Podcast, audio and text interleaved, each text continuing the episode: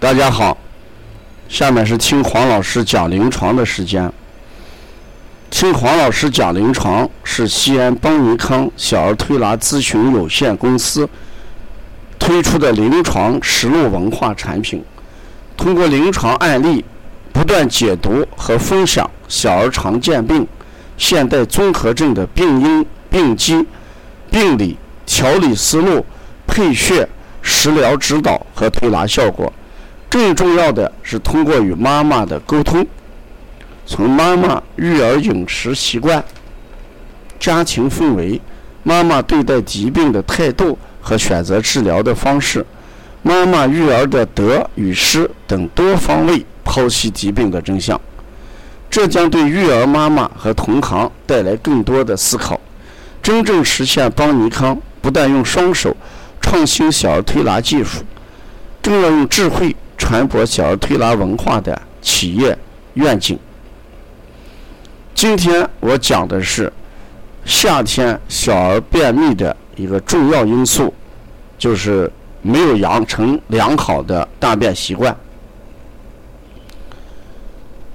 这两天连续接到几个孩子，嗯，都是两三天才排便一次，家长比较着急，排出来的便颜色普遍发黑。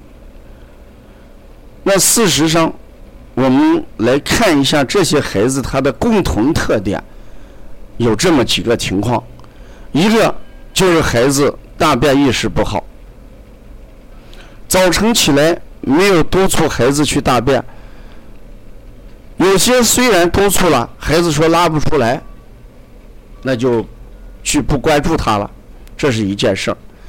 另外一个食物的问题，这些孩子共同的特点是。蔬菜摄入量偏少，吃两三个排骨，吃点米饭，不吃菜。这个妈妈讲，晚上吃了三块排骨，吃了一点米饭，也不喝汤，也不喝稀饭。早晨起来又吃了三个排骨，啊，吃了一点馒头。你看，菜的摄入量是一个很重要的因素。第三一个不喜欢喝水，你看，孩子不喜欢喝水，吃的呢，呃，蔬菜又少，那大便的结构肯定要干一些，体内阴丁水分不足，再加上没有养成一个良好的排便习惯，就会导致便秘。那为什么夏天会容易导致便秘？因为夏天喝进去的水少，而且还不停的往外排汗，这就变成少上加少了。可能在冬天，这种孩子的饮食习惯、便秘这个情况还没引起家长的关注，原因是冬天排汗量少。一到夏天，家长为什么这么关注了？因为已经成为。影响孩子出现状况的主要原因，比如说发烧。如果三天不大便，大便干结，容易引起发烧，这是一种病症。第二一种呢，扁桃体，这些孩子他的共同特点，扁桃体肿大，甚至扁桃体糜烂，不言而喻，会引起咳嗽。那扁桃体肿大、扁桃体糜烂，孩子肯定会咳嗽的。到医院检查的结果是什么？白细胞偏高，C 反应蛋白超高。这就是这种病的一种模式。我们过去讲，病是吃出来的，我们还在讲，不大便也会导致多种疾病。特别是夏天，夏天不大便，危害要更多一点。刚才讲了，人体阴茎普遍偏少，啊，通过大量的汗，导致孩子肠道阴茎，嗯，受损、减少，排便就更加困难。所以我想，改变这个问题，我们要从三个方面着手。首先是要培养孩子的良好的大便意识，早晨起来喝一杯温水，然后做适当的活动，就让孩子做重要的事情排便。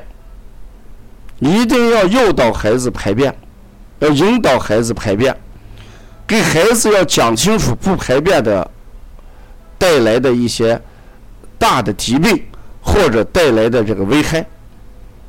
你把道理讲通了，孩子从思想根源的地方对排便认识很清楚的时候，他自然而然的排便意识就建立了。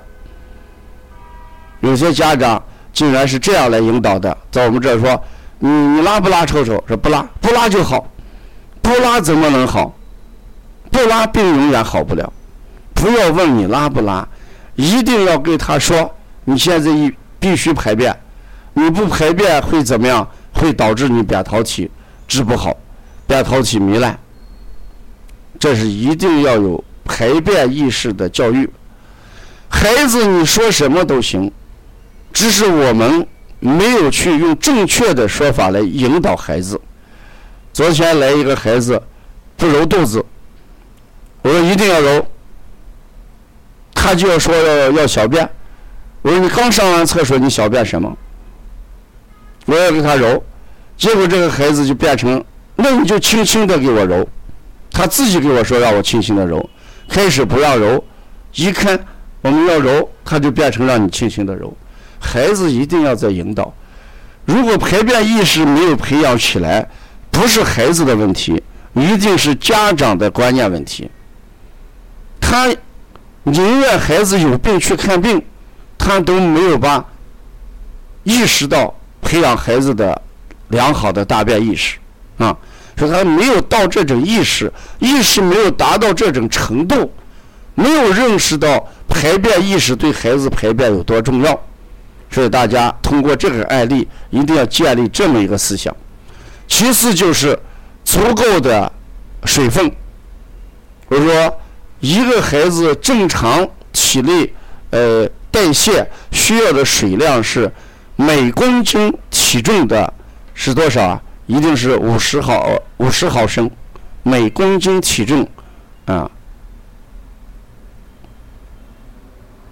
所以说那个体重再乘一下这个数字，应该啊一百五十毫升。我刚才说错，一百五十毫升。我突然一想，这个不对，每公斤体重的一百五十毫升。如果这个孩子是十公斤重的孩子，全天的液体量是一千五百毫升，那一千五百毫升就相当于我们喝水的五百毫升的瓶子，至少要喝三瓶水。